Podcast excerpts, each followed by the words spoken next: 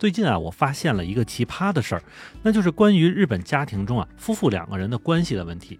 因为按照咱们中国人的想法来说啊，这两口子嘛哈，就算是在生活中可能会出现一些矛盾，但是无论怎么样呢，他们都是一起的，所以相互拆台的事情呢，几乎是不太会出现。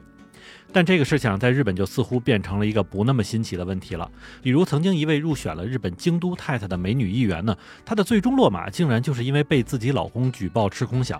而这种前方杀敌，后方忽然出现了一个猪队友的事儿呢，其实也不是第一次发生了。所以经常听到一些日本人说啊，曾经在男女朋友的时候恨不得天天黏在一起，但是结了婚之后呢，就多少对对方会有点避而不及了，以至于我经常在周末出去的时候，经常看到是两个女的或者两个男的一起出去，而如果看到夫妇两个人一起出门玩的时候，其实倒显得有点稀罕了。欢迎你收听，下站是东京，八尾还在站台等着你哦。好的，欢迎大家回来，我还是在站台等你的八尾。我们还是先接着说一下开头提及的那位把自己老婆举报了的男人的事儿哈。其实这一家子呢，原本还真的是那种富裕和谐的那种。而这位举报了自己老婆的男人，名字叫做丰田贵志，他本身其实就是原来京都市的一个议员，甚至他还在曾经做过国会议员前田诚司的秘书。不过据说啊，如果在日本给类似前田这种曾经做过外务大臣、交通大臣等等高职位的人去当秘书呢，那么多一半就需要去顶一些雷。而如果坚持下来顶雷成功的话，那么自己也会有飞黄腾达的那天。所以咱们这位丰田贵志呢，就在顶了各种雷之后，好不容易熬到了去成功当选京都市议员的时候，也算是有一个很好的结局了。可是随后呢，他所在的党派因为下台了，就变成了在野党。而丰田贵志呢，也是在之后就退出了自己之前的党派，并且加入了日本维新党。又过了几年呢，他又以维新党人的身份去参加了这个京都市议员的选举，并且又成功了。所以从此可见啊，这个丰田贵志本人还是很擅长此道的。那么然后就是他太太丰田惠美了。其实两个人在相识的时候呢，但是关系是非常的好啊。桂志在外面跑仕途，而他太太惠美呢就在家负责貌美如花。然后呢，也是因为生活十分安逸，两个人呢还养了一个十岁多的女儿，并且在生了孩子之后，惠美呢又去攻读了自己丈夫曾经母校的这个硕士学位。但就是在这个看似风平浪静的时候啊，丈夫桂志却因为政治站队错误的问题，在二零一九年初的时候决定隐退了。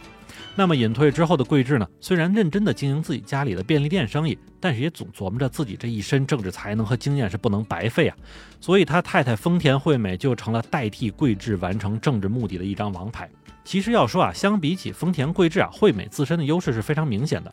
先不说近几年日本也是大力提倡女性这个去参与政治，并且也是因为丰田惠美长得很漂亮，所以曾经还入选了京都太太，成为了京都市的一张名片级人物。再加上她已经结婚了，又有孩子，以及呢一直以来去积累的良好口碑，所以呢丰田惠美非常容易的就吸纳了当地很多数的选票，并且成功当选了京都市议员。不过在这个时候，日本夫妇之间关系的一个隐性矛盾就显示出来了。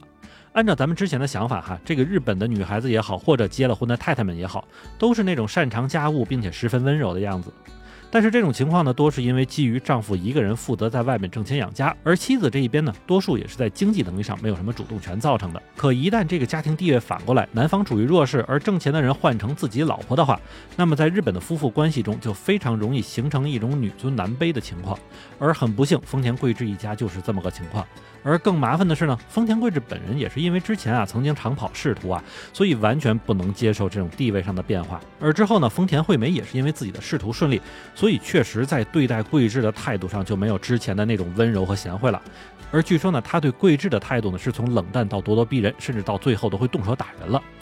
当然，这种情况的结果也是非常容易猜到的哈，那就是准备离婚。毕竟自己一手打造的政治王牌变成了反噬自己的恶魔，丰田贵志也是在毫无办法的情况下，只能去整理一下手边的手续，准备在离婚之后呢，能够获得孩子的抚养权。可就在这个时候啊，复仇的机会似乎来了，那就是在整理资料的时候，丰田贵志发现自己的太太竟然利用自己的名字去吃空饷，然后贵志呢，等都没等就把这件事给捅出去了。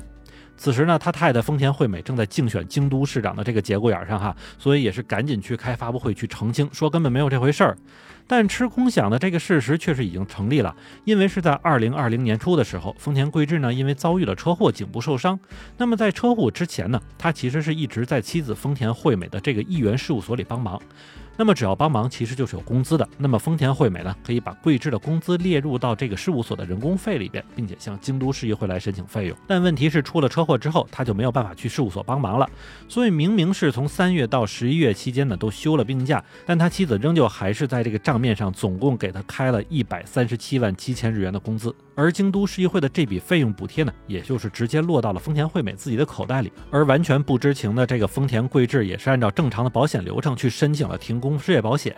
他从事务所里开出的停工损害证明上呢，甚至还有他妻子丰田惠美的签名啊。而这个情况其实就很尴尬了，因为如果当双方都同时知情的话，那么贵志的这个做法，那妥妥的就属于骗保。那么最后呢，绝对不要背锅的丰田贵志真的就让自己太太彻底认怂了，不仅仅公开道歉，也表示将会返还这一百三十七万七千日元的工资。那么当然了，在短时间内，因为这个丑闻呢，丰田惠美自己的竞选恐怕也要往后拖一拖了。虽然这件类似自己家后院起火的奇葩事儿呢，是出现在两个即将离婚的人身上啊，但是这种日本特有的夫妻间矛盾，其实并不只是丰田一家子才具备的。而我在之前提到的，经常看到两名女性或者两名男性在节假日时出去玩的事儿呢，其实我也问过我一些日本人的朋友哈，他们更多的解释呢，就是在这种空余的时间里，想和自己的好朋友出去玩，可能会更开心。那么这样一来，是不是我们就能理解成他们和自己太太一起去玩就不开心呢？实际上啊，在日本有一个非常传统并且不好的习惯，那就是男的养家，儿女的持家不上班。那么时间长了呢，男女双方呢也就会多少成为一种阶级对立形式的存在。那么再加上日本一种特有的福利政策哈，就是就算男性一方上岁数了去世了，那么女性一方仍旧可以获得与其丈夫生前相同数量的养老金，直至自己去世。而如果丈夫在退休后两个人又离婚的话呢，女方其实也是能够拿到足够富裕的生活补助。那么在这种情况下呢，日本民间一种将退休后的男性称为大型垃圾的说法就应运而生了。其实有时候啊，日本经常在感叹自己社会老龄化、出生率低等等问题的时候，可能他们并没有想到隐藏在这背后的细节才是导致这种问题的根本原因吧。也许无论对于男性或者女性，其实都有不公平的存在呢。那么好，感谢您收听下站是东京，我是在站台等你的八尾。